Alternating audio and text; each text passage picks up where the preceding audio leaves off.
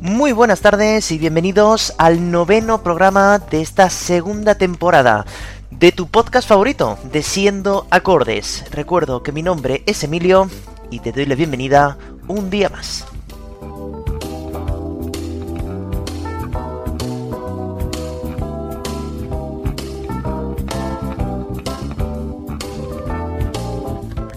Bueno, antes de empezar, como siempre, me gusta deciros que podéis seguir votando por las canciones que más os han gustado de los programas anteriores de esta temporada, porque las votaciones siguen abiertas y seguirán abiertas hasta el mes de diciembre. Por tanto, todavía os queda tiempo para poder volver a escuchar esos programas, para poder mandarme ese correo a siendoacordes.hotmail.com o mandarme un comentario por el eh, eh, Instagram, que es Siendo Acordes Podcast, eh, todo junto, para que podamos seguir sabiendo cuál es vuestra canción favorita, que están llegando ya bastantes votos.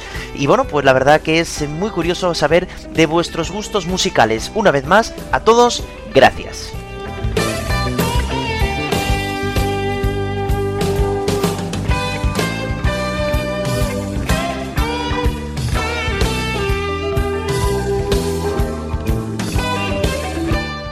Bueno, ¿qué vamos a hacer hoy? Bueno, pues hoy vamos a hacer algo parecido a lo que hicimos la temporada pasada con estos eh, conciertos del Aid, ¿no? Si os acordáis, el primer día hablamos del concierto que tuvo lugar en el estadio de Wembley, en la ciudad de Londres, y la semana siguiente estuvimos hablando del concierto del Live Aid en Filadelfia, ¿no? Para poder mostrar cómo la música, cuando hace falta, cuando hace falta recoger dinero, en aquel caso, pues para eh, mejorar la vida de aquellas personas en Etiopía que están pasándolo mal por culpa del hambre, pues se juntaron un montón de artistas para poder, eh, bueno, dar un buen espectáculo y mm, coger dinero, ¿no? Para aquellas personas.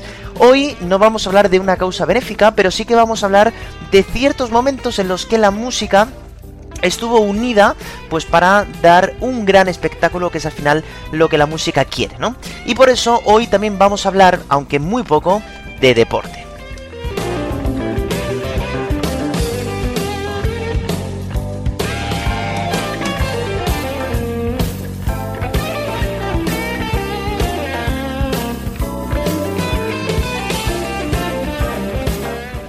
Hoy en este caso lo que vamos a hablar es de estos artistas que han conseguido llenar un espacio muy corto de tiempo, 15-20 minutos, en el descanso de la Super Bowl. Es este gran evento deportivo que es seguido por los americanos, pero todo el mundo está pendiente del televisor para ver esos 20 minutos de sus artistas preferidos, lo que les han preparado, las canciones que han tocado y hacer que todo el mundo vibre y baile en consonancia con ellos, ¿no?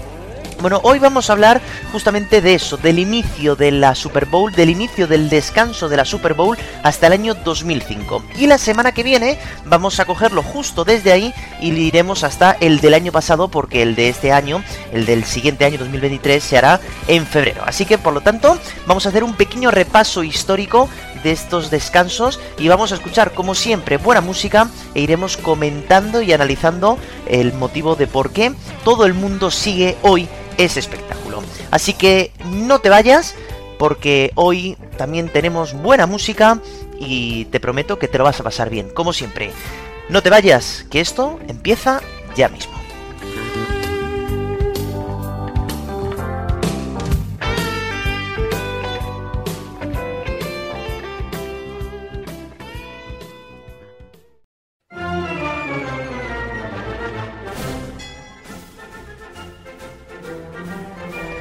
Bueno, el segundo domingo de febrero todos los americanos y prácticamente todo el mundo tienen una cita muy especial que tener en cuenta. Y es que se celebra, como hemos dicho, la Super Bowl, que es el partido final de la Liga de Fútbol Americano. Ojo que hoy no vamos a hablar de deporte, como hemos dicho, ya que el evento es seguido en todo el mundo, no solamente por el propio partido, sino por culpa del descanso de mitad del partido donde artistas hacen una actuación de unos pocos minutos para sobrellevar este tiempo.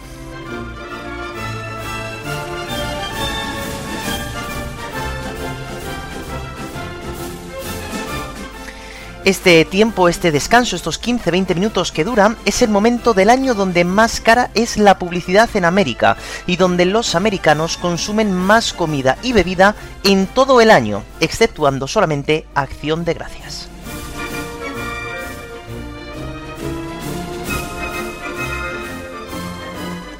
Bueno, la primera vez que se hizo un espectáculo en la Super Bowl va a ser en el año 1967, donde se llevó a cabo una actuación de la banda sinfónica de la Universidad de Arizona, haciendo una serie de figuras en el terreno de juego y usando marchas como la que actualmente estamos escuchando.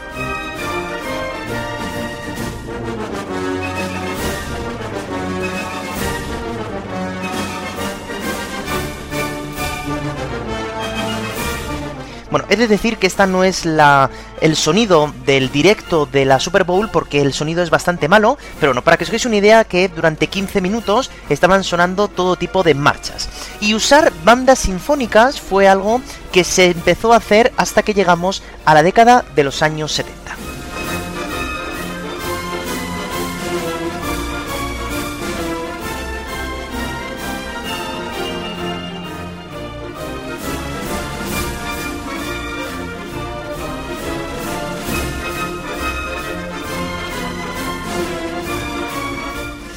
Así entonces, como digo, llegamos a los años 70, donde fueron actuando diferentes bandas sinfónicas de, universidades, algunas otras bandas no conocidas por el público general, y se dedicaron a hacer versiones de música de jazz y de blues.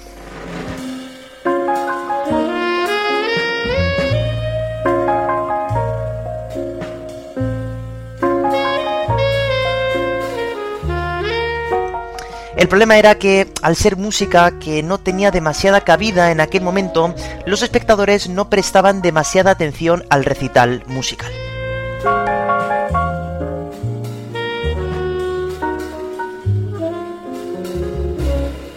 De hecho, ya algunos de estos descansos de la Super Bowl empezaron a estar patrocinados por el propio Walt Disney, pero no llegaban a ser tan espectaculares como hubiéramos imaginado.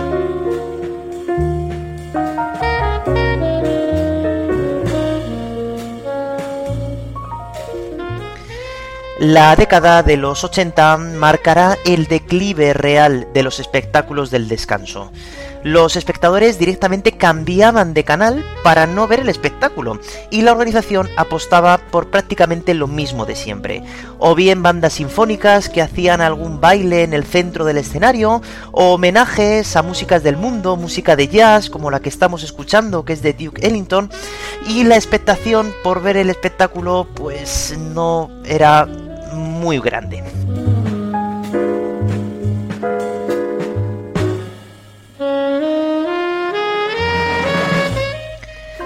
De hecho, la organización ya prácticamente sin saber qué hacer, en el año 1989 invitó a un imitador de Elvis Presley, pero no consiguieron nada. También he de decir que si tenéis ocasión, ver aquel vídeo de Elvis eh, Presto, que era como se llamaba este imitador, y bueno, no era en directo, eh, era malísimo, y bueno, pues esto hacía que cada año pues la gente se dedicara más a ver el partido que el propio espectáculo.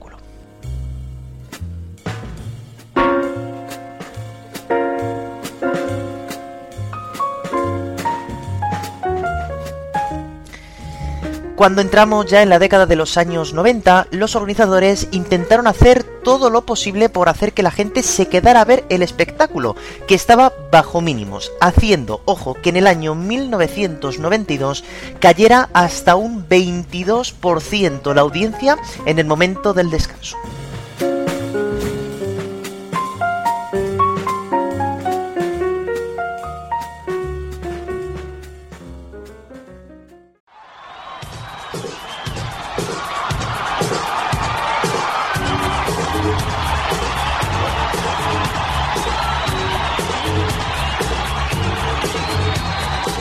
Por eso, un año después, el organizador del espectáculo decidió contratar al mismísimo Michael Jackson para ver si así mejoraba la audiencia.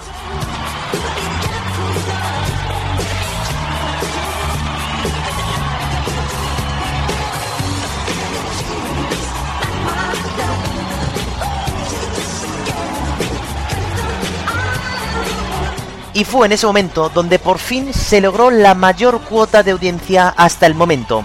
133 millones de personas vieron el directo de Michael Jackson.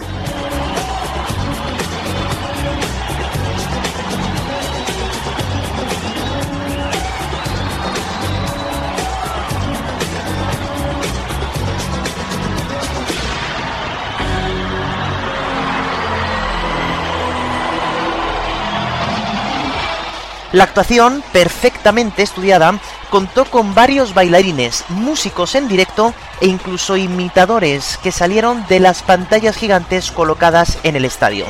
Michael, una vez que entró, estuvo en el escenario central durante dos minutos parado para que la gente enloqueciera al verle, e hizo las canciones que ya hemos escuchado, Billie Jean y este maravilloso Black or White.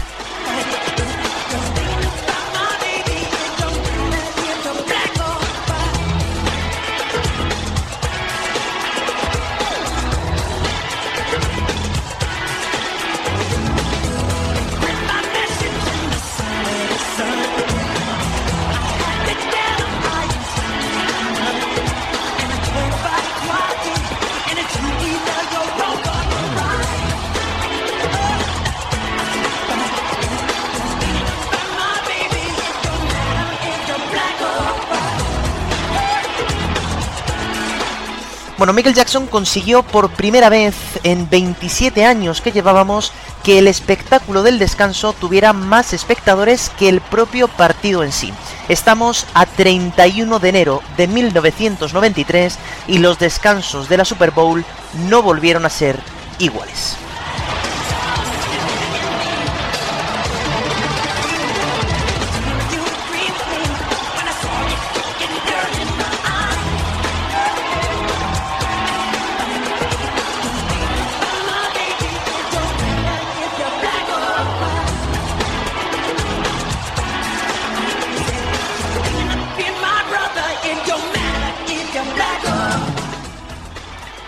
Bueno, Michael Jackson brindó, como digo, uno de los espectáculos más interesantes en toda la historia del torneo.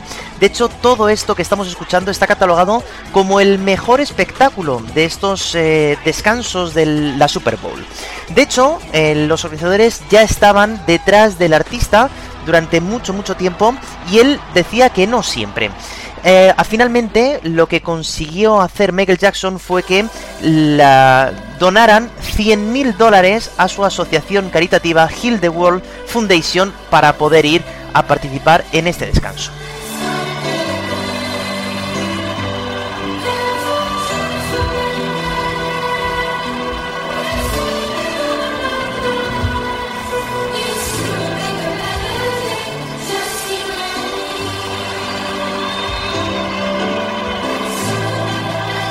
Bueno, tras haber escuchado eh, Billie Jean y Black or White, empezó a entrar un montón de niños al escenario y entonaron todos, junto con él, este himno que ya escuchamos el día que hicimos ese concierto de Live Aid, que es el We Are the World.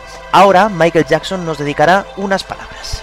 Today, we stand together all around the world, joined in a common purpose to remake the planet into a haven of joy and understanding and goodness.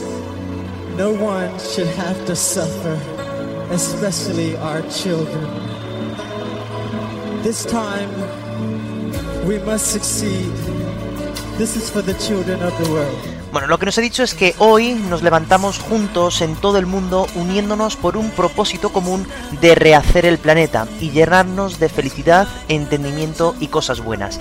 Nadie debería sufrir, especialmente nuestros niños. En estos tiempos debemos tener éxito. Esto es para los niños del mundo. Y empezar a cantar esta obra maestra también de Michael Jackson que es Heal the World.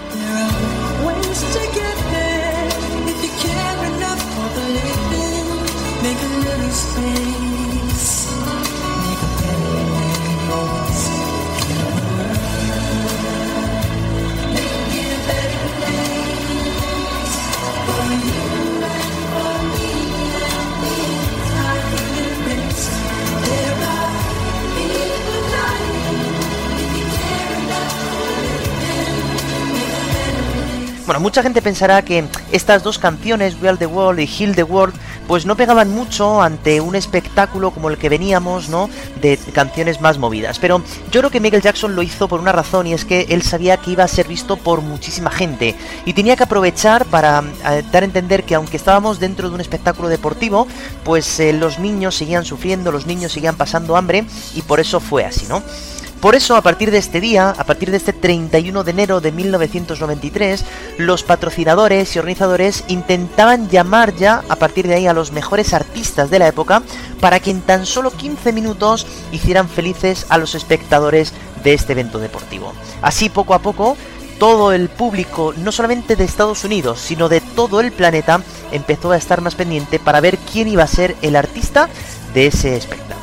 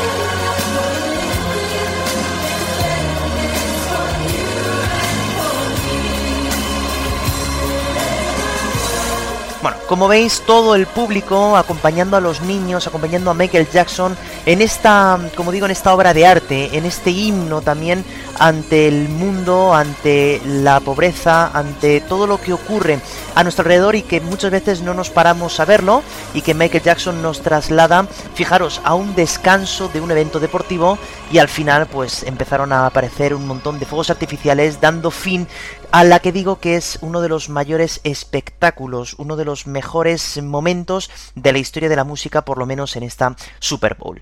Claro, a partir de aquí pues ¿qué hay que hacer? Pues intentar seguir haciendo cosas para que la gente siguiera estando pendiente de este descanso. Repito, nada más que 15-20 minutos tenían los artistas para poder demostrar que ellos también podían hacer un buen directo.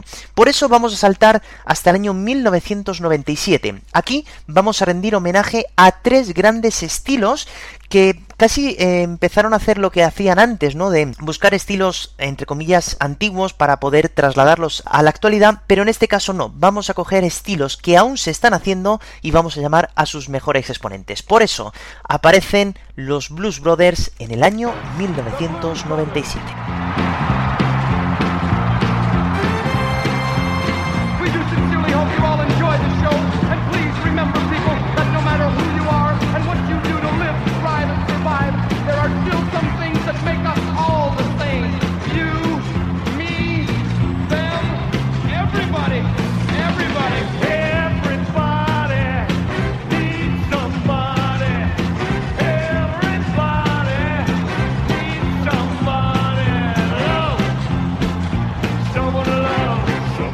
Al compás de este blues maravilloso que se llama, ya sabéis, Everybody Needs Somebody, todo el público pues empezó a, em, a, emocionarse y empezó a bailar al compás de esta música, ¿no? Veíamos cómo el espectáculo iba creciendo poquito a poco, sobre todo cuando al final de la canción los Blues Brothers llaman al escenario a un amigo suyo que no tiene nada que ver con el mundo del blues, pero que también revolucionó otra parte de la música.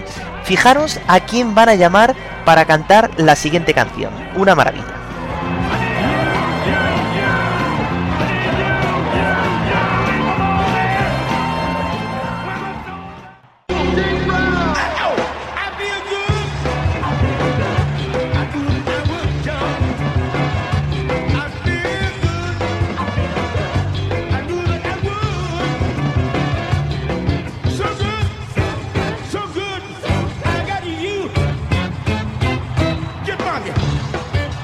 Pues exactamente, estáis oyendo bien. El mismísimo James Brown apareció en el escenario de este estadio de Luisiana para poder eh, deleitarnos con su voz y con sus movimientos sensuales con este clasicazo del año 1965 que era el I Feel Good, un eh, tema que sigue fresco en el 97 y en el 2022 y cuando sea.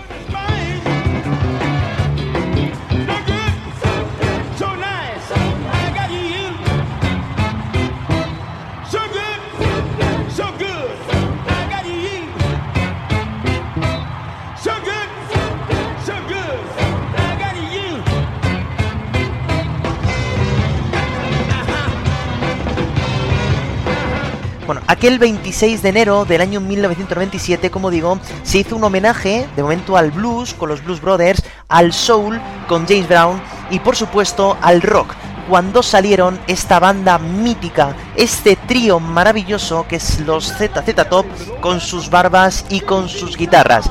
Aunaron en un mismo espectáculo, en un mismo descanso, tres de los estilos más importantes de la historia de la música, el blues, el soul y el rock.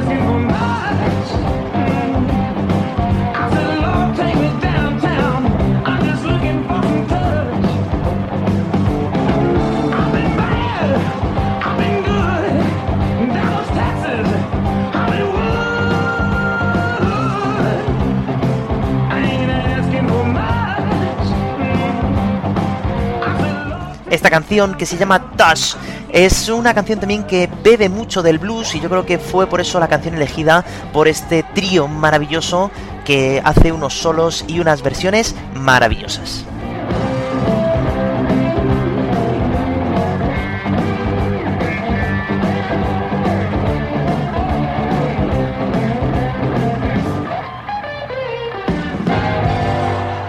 Bueno, el siglo se estaba acabando, estábamos llegando ya al final de este siglo XX, ¿no? Y el último descanso en año 1999 fue en Florida. Os cuento que el motivo de ser en un punto o en otro de la geografía americana es por eh, un sorteo que se hace unos años antes del propio partido y bueno, pues toca donde el sorteo diga, ¿no? Así que aquí en Florida sucedió que también hicimos un homenaje a diferentes estilos musicales, empezando por uno de los sucesores del soul más interesantes, una persona que nos regaló una versión preciosa de este Sir Duke.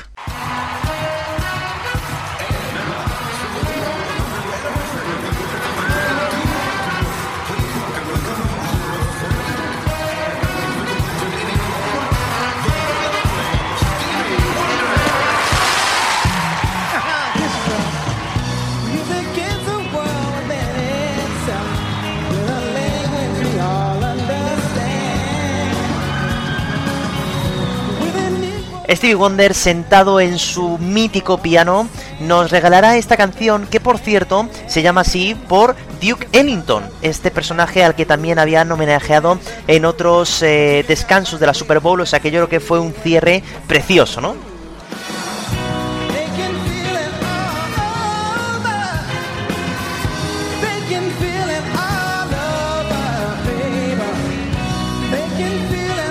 Y ahora mola mucho ver cómo todo el público empezó a corear este parte musical de la canción que es mítico, ¿no?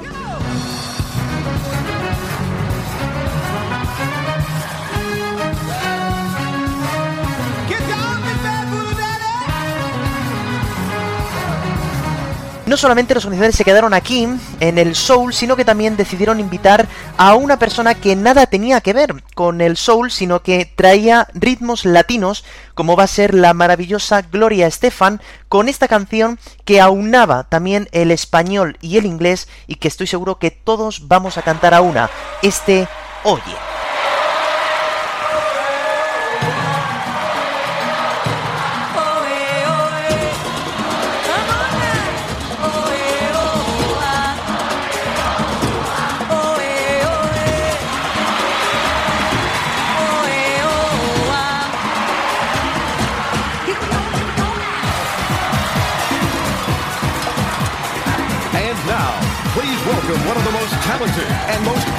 Female vocalists in all the world, Miami's own Gloria Estefan.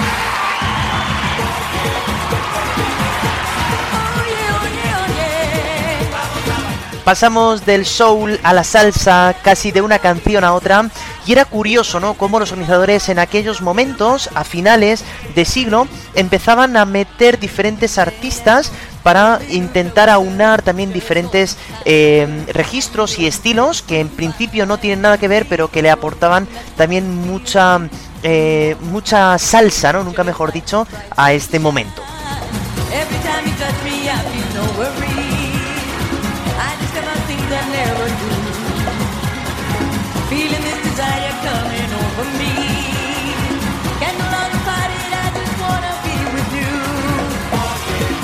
Esto de juntar a varios artistas llegará un momento en el que poco a poco se irá perdiendo, por cierto.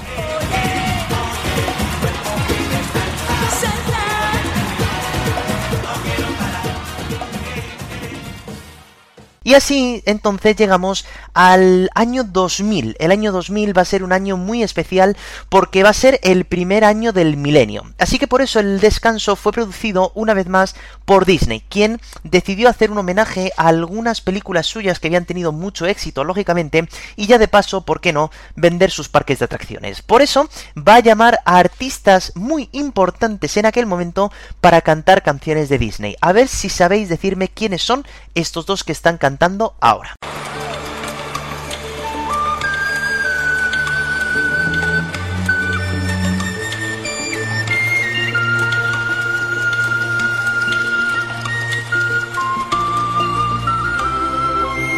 The future is coming. You gotta catch it if you can. The magic's unfolding, and you can hold it in your hand. We can touch Bueno, estoy seguro de que habéis reconocido perfectamente quiénes son estos dos cantantes que están interpretando este himno de Disney, que son pues Cristina Aguilera y Enrique Iglesias.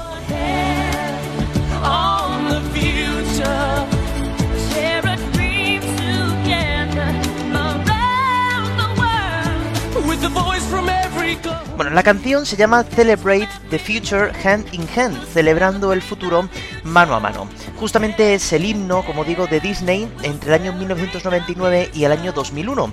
Era el himno que sonaba cuando tú entrabas en los parques de atracciones de, Disney, ¿no? Y habla justamente de eso, de que tenemos que ir unidos de la mano, pues hacia el futuro, ¿no? Esa esperanza que nos daba un nuevo milenio que había empezado, pues hace muy poquito.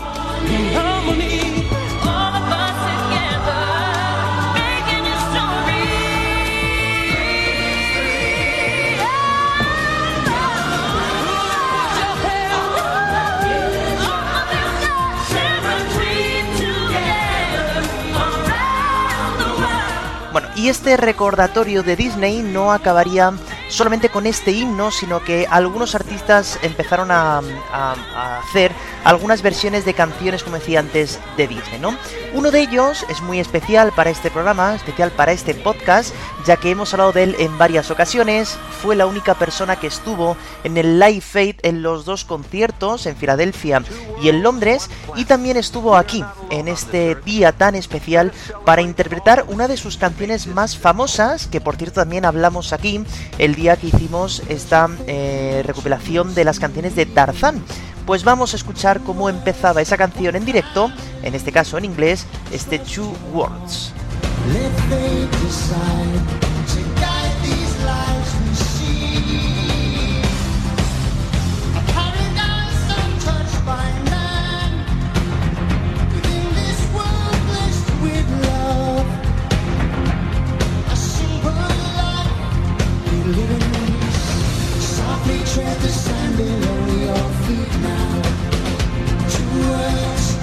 Bueno, es interesante ver esta canción, sobre todo porque está metida dentro de la canción que ya estábamos comentando aquel día, sino también lo bien que suena en directo todos los cambios que están ocurriendo en la canción y además que estamos escuchando prácticamente la canción entera, o la vamos a escuchar entera.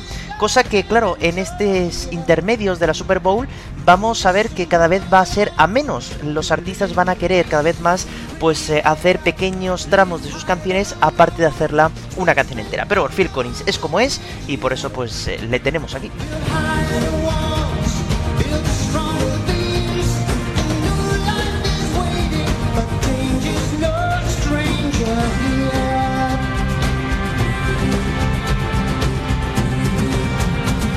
Bueno, además no solamente Phil Collins ya hablamos de él en Life Faith, sino que además de lo buena gente que es, sino que además este día pues fue un 30 de enero del año 2000 y justamente Phil Collins nació un 30 de enero. Así que qué mejor regalo de cumpleaños que estar ante toda una audiencia tocando pues sus canciones. Aquí había cumplido 49 añazos.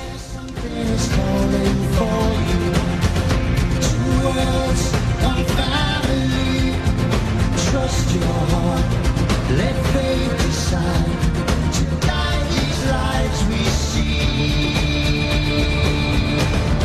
Bueno, y pasamos de una canción de película a otra canción de película y ya pasamos un año más. Nos movemos hasta el año 2001, donde Los Cabeza de Cartel era un grupo maravilloso, que sus directos también son increíbles y que también nos regalaron una performance maravillosa de algunas de sus canciones. Además, aquí ocurre algo, ¿eh? y es que normalmente los artistas no venían solos, iban siendo invitados otros artistas para pues cantar algunas canciones de ellos juntos, y también fue el caso de la blanda que vamos a escuchar ahora mismo.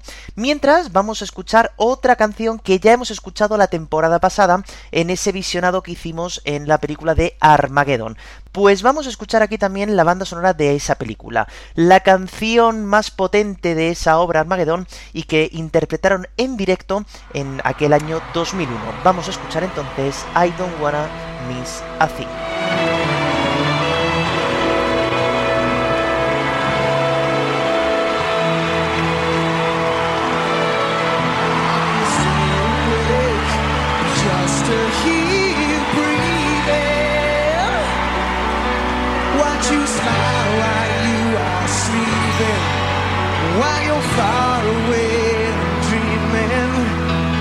Spend my life in this sweet surrender. I could stay lost in this moment forever. Every moment spent with you is a moment. Bueno, como veis, sí que es verdad que en este caso se nota mucho directo y canción original, por la voz que tiene Steven Tyler, también estamos hablando de que ya hacía unos años que había sido la canción, y aquí empezamos a notar ya la pirotecnia propia de estos descansos de la Super Bowl, que cada vez más iba a más.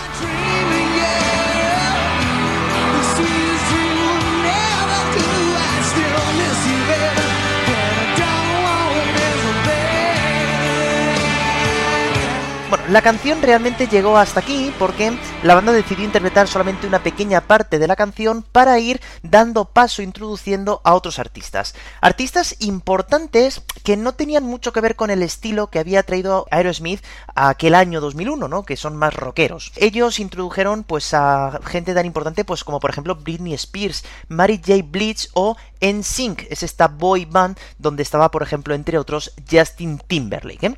Así, al final ya del descanso, tras interpretar algunas canciones ellos, decidieron todos juntos unirse en el escenario y tocar otra canción de la banda que era cabeza de cartel, que era Aerosmith. Vamos a escuchar esta rockera Walk This Way.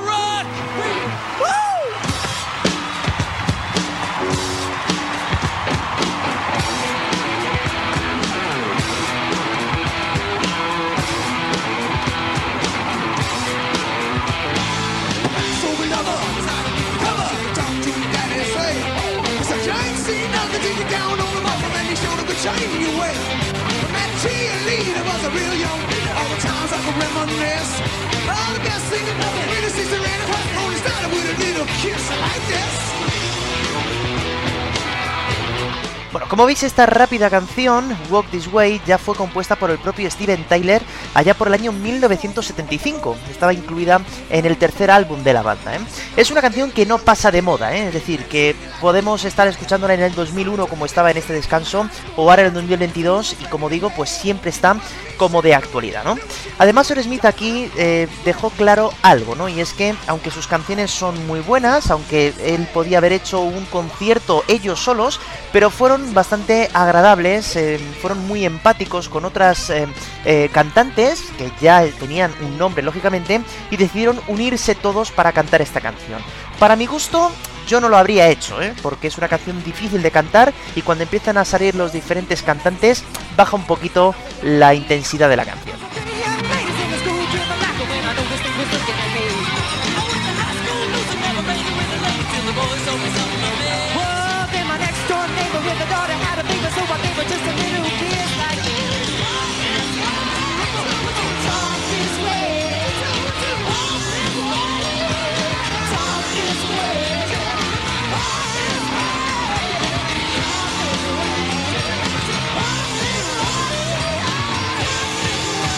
La música en estricto directo pues es maravillosa, pero sí que es verdad que las voces dejan un poquito que desear. ¿eh? Por eso Steven Taylor siempre tiene que estar ahí atento a ver cuándo aparecer o cuándo no, para que la canción no caiga del todo, ¿no? Por eso para mí pues eh, hubiera sido mucho mejor dejar a la banda entera tocar y ya está. O hacer otra canción de la banda que fuera más fácil entre todos, que a lo mejor hubiera resultado mucho más satisfactorio para todo el mundo.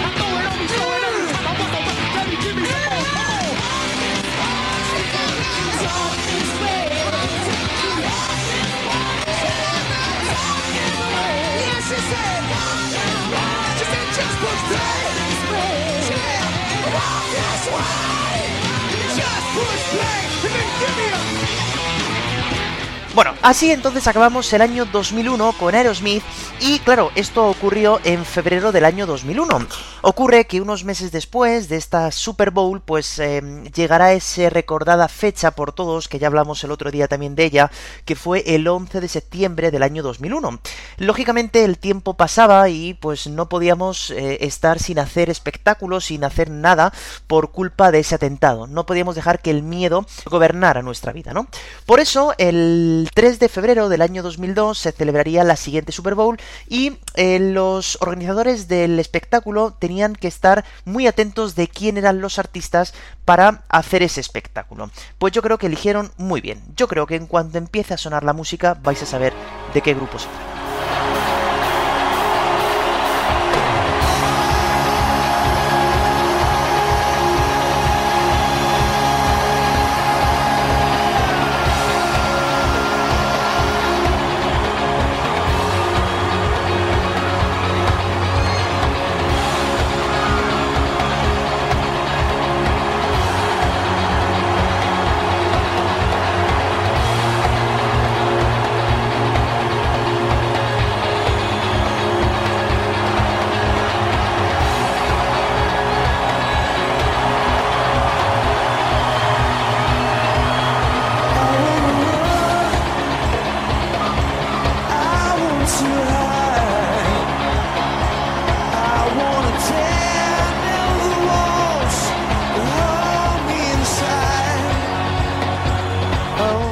Como estáis viendo, la banda que se encargó de hacer este espectáculo el año 2002 fue U2. U2, eh, con Bono a su frente, pues demostró una vez más que este tema de la humanidad y de todos los desastres que habían ocurrido le interesan muchísimo. Eh, U2 solamente cantó tres canciones enteras. La primera, Beautiful Day, que se llama Día Bonito, fíjate qué mensajes estaba lanzando. Y luego una pequeña parte de una canción no muy conocida que se llama MLK, que si os dais cuenta son las siglas del nombre de Martin Luther King, ¿no? Em, y bueno, y después ya vendrá este Where the Streets Have No Name, que viene a hablar justamente de que en el mundo no deberían de existir clases ni por economía ni por raza, ¿no? Además, justo cuando empezaron a sonar los primeros acordes de esta canción, em, salió una pantalla gigante en el centro del escenario y empezaron a salir todos los nombres y apellidos de todas las personas que por desgracia perdieron la vida aquel eh, fatídico 11 de septiembre del año 2001. Así que yo creo que no hubiera habido otro grupo que mejor hubiera sabido hacer un espectáculo homenajeando a las víctimas y deseando que ojalá el mundo no tuviera que volver a ver algo parecido. Ya viéndolo con 20 años después, pues nos damos cuenta de que el, el mundo no ha cambiado para mejor.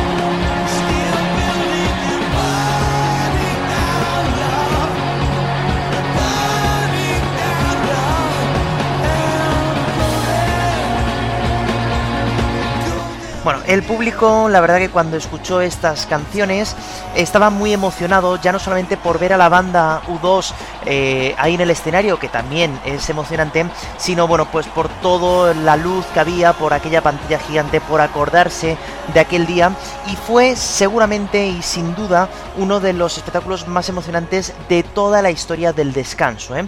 Luego ya la semana que viene veremos alguno también que fue algo emocionante, pero todo el pozo histórico y todo el peso que tenía esta canción y, este día para América, pues bueno, pues y para el mundo, pues yo creo que U2 lo supo plasmar muy bien encima del escenario.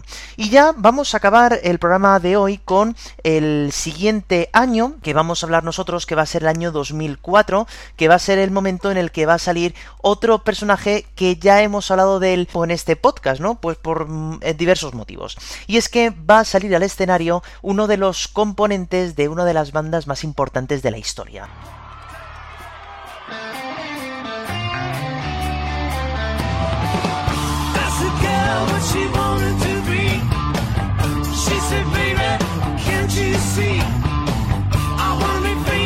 Star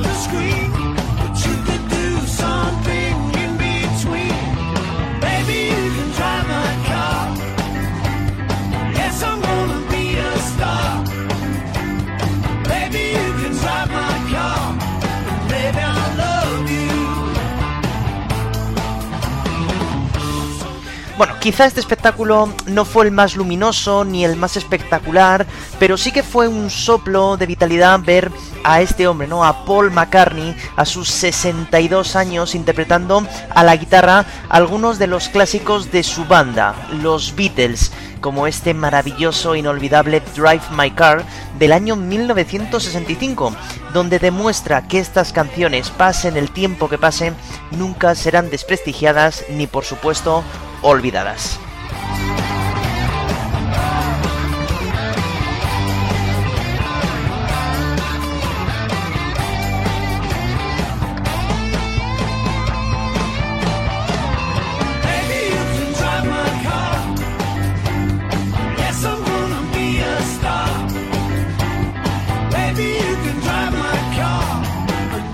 Como digo, seguramente que no fue el más espectacular, pero sí que es verdad que fue quizá también uno de los más emocionales, ¿no? Poder ver en directo a una banda que hacía ya tanto tiempo que ya no estaba junta por, bueno, por la muerte de algunos componentes y etcétera, etcétera, pues yo creo que si hubiera vivido eh, ese momento ahí en ese estadio, pues hubiera sido muy emocionante. Y claro, todos aquellos que estábamos viendo por la tele esta actuación, pues también nos recordamos a aquella banda mítica que eran, claro, los Beatles.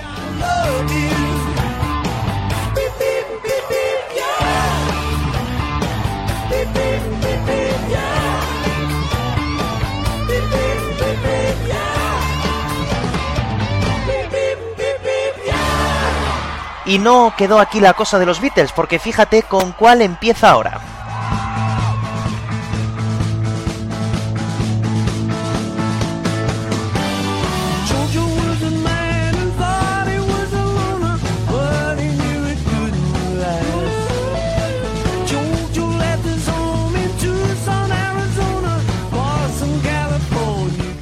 Bueno, este clasicazo de Get Back, eh, bueno, para mí es una de las canciones más interesantes de la banda, que fue incluido en el último álbum ya del año 1970 de los Beatles, y donde, bueno, no sé si habéis estado atentos, hace poco ha sacado un documental Peter Jackson con unos ensayos enteros del último concierto de los Beatles, y ahí se puede ver cómo el mismo Paul McCartney, mientras que esperaba que entrara en el local John Lennon empezó pues a improvisar con la guitarra, empezó a hacer una serie de acordes y prácticamente saca ya los acordes y la letra de esta maravilla de canción que nos deja este grupo de Liverpool de los Beatles, Get Back.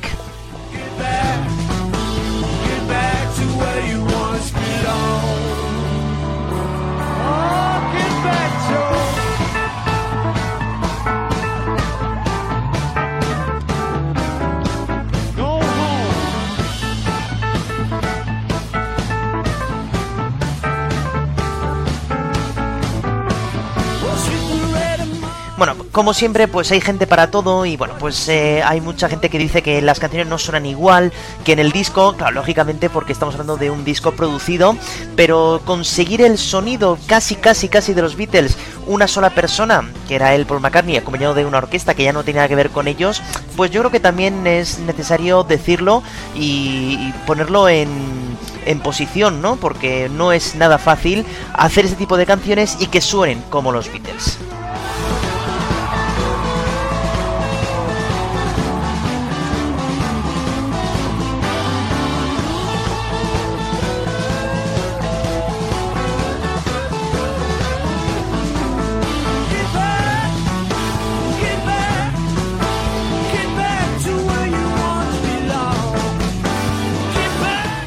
Quizá para darle un poquito más de espectáculo a este show de este, de este grande de Paul McCartney, pues decidió interpretar una canción del año 1973, pero ya cuando ya no estaba con los Beatles. Es esta mágica e increíble Live and Let Die.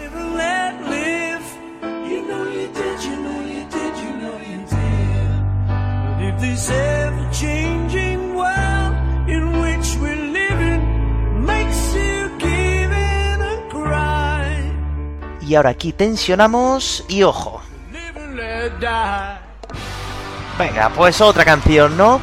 Eh, bueno, esta canción es tan eh, orquestal, es tan maravillosa, tan potente, porque fue incluida en una película de James Bond que justamente se llama Vive y deja morir, que es justamente el nombre de la canción, ¿no? Empiezan a sonar diferentes instrumentos, es una maravilla, va cambiando de ritmo constantemente y para mí es una de las mejores canciones que hace McCartney en su etapa en solitario.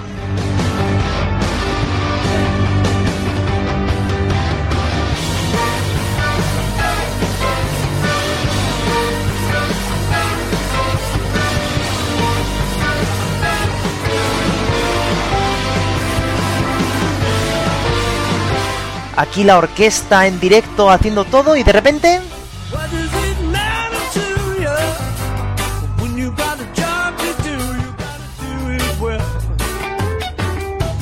Otro cambio. Y de nuevo la orquesta.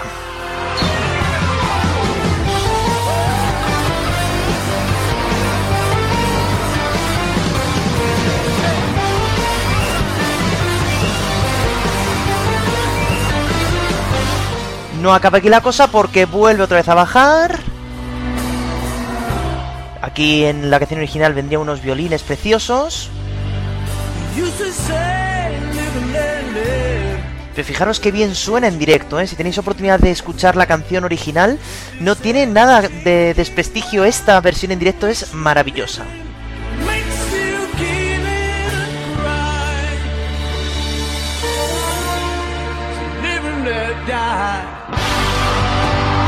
Otra vez arriba ya con pirotecnia, ya con todo lo que queramos, ¿no? En esta versión maravillosa, ya digo, de Live and Let Die, que seguramente conoceréis por otras versiones que se han hecho, por ejemplo Guns N' Roses, pues han hecho una canción también, una versión de esta canción, pero la original es de Paul McCartney.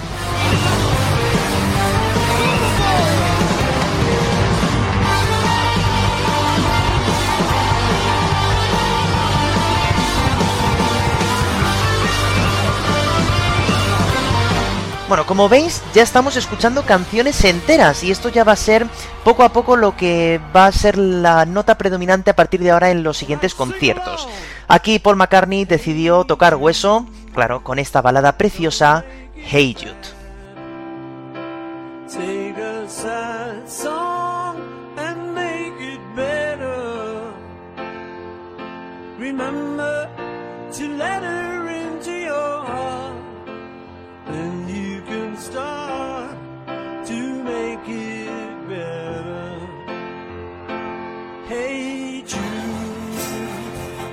Esta canción fue compuesta por él mismo, ¿eh? Y de hecho la canción primeramente se iba a llamar Hey Jules, en vez de Hey Jude, por eh, en honor al hijo de John Lennon, que se encontraba mal por culpa del divorcio que habían tenido pues sus padres, John Lennon con su mujer, porque John Lennon ya se estaba viendo con Yoko Ono y bueno, pues el, eh, finalmente el matrimonio se rompería.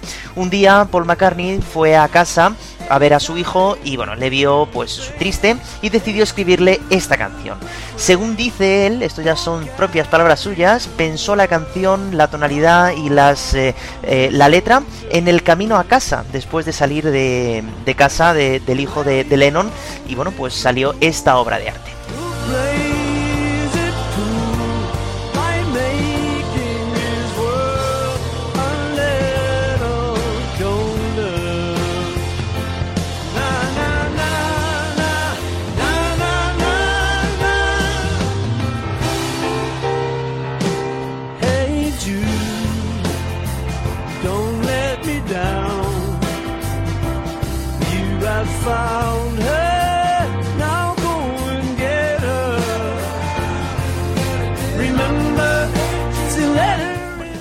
Y aquí viene el momento cumbre de la canción donde empezamos a tensionar.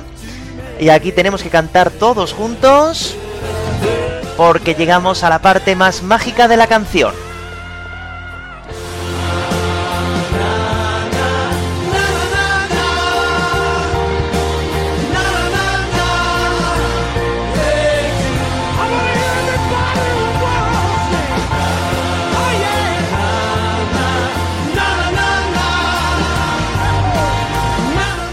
Lo bueno de los directos es que puedes cortar la música y dejar que tu público cante.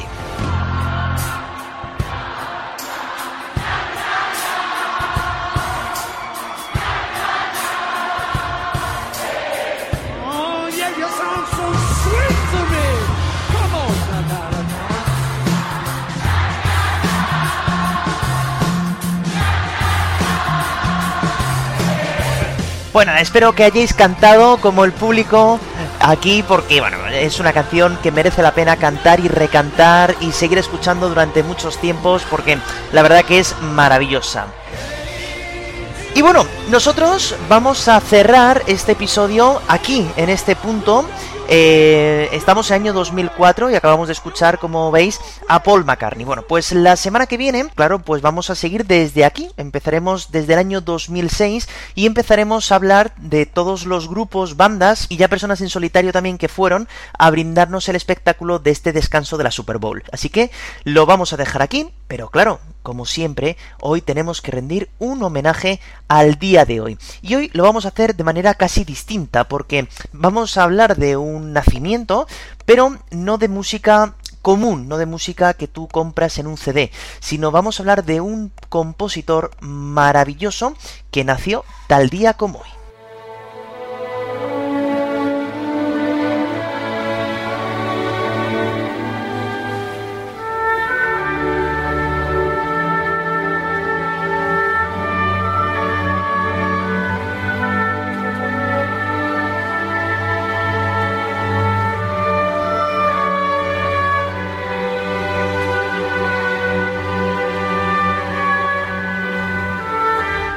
Ennio Morricone nació tal día como hoy, 10 de noviembre del año 1928, en Roma.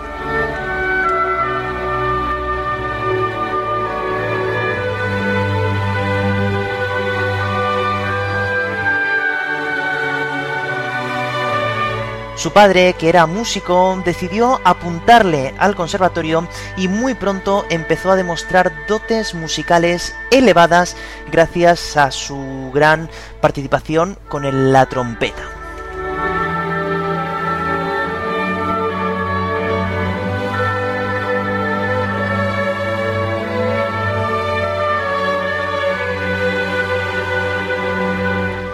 Tras graduarse, empezó a componer música para algunas películas, pero se le atribuían a otros compositores que ya en aquel momento eran más conocidos.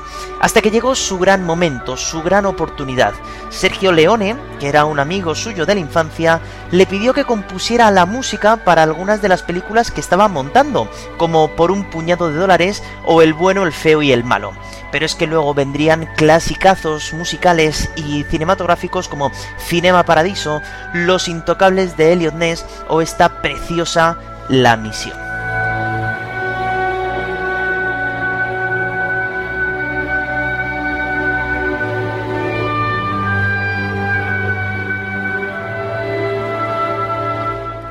Bueno, Ennio Morricone ha ganado dos premios Oscar, que me parecen pocos, ya que uno de ellos es honorífico y el otro fue por Los Odiosos 8, una película de Quentin Tarantino. Ha ganado también tres Globos de Oro, seis premios BAFTA, tres Grammy y muchísimos otros premios. Así que si me permitís, antes de contar nada más, dedicarle esta canción y este tramo del programa, y el programa también, ¿por qué no?, a mi cuñado, a Javi, que, me parece que esta canción le trae muy buenos recuerdos.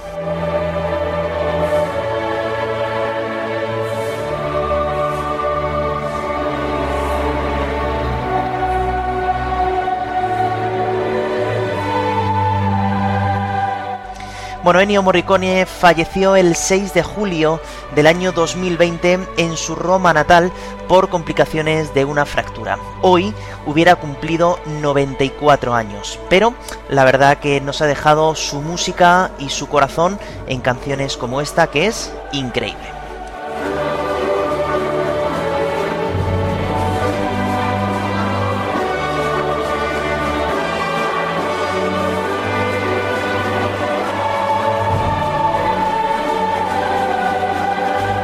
Bueno, por mi parte no tengo nada más que deciros como siempre, solamente recordaros que hoy también se abre la votación para que me digáis cuál ha sido vuestra canción favorita. Pero como he puesto muchas canciones hoy, vamos a separarlo casi mejor por años. Así que en este caso nada más que vais a tener que votar por 7 años, que han sido los años que os he puesto, ¿no? El año 93 con Michael Jackson, el año 97 con los Blues Brothers, James Brown y ZZ Top, el año 99 con Stevie Wonder y Gloria Estefan, el año 2000 con Enrique Iglesias y Phil Collins, 2001 Aerosmith, 2002 U2 y 2004 Paul McCartney. Eso será lo que me tendréis que dejar en vuestro eh, comentario, tanto en iVoox como en Instagram. Recuerdo siendo acordes podcast o que me mandéis ese correo a siendoacordes.hotmail.com como vosotros queréis. Así que gracias por estar ahí una semana más. Nosotros nos vemos el jueves que viene a la una. Como siempre ya tendréis disponible el siguiente programa. Y ya sabéis, no dejéis nunca de escuchar música, porque es lo más importante. Un saludo, buena semana, sed buenos, votad y chao.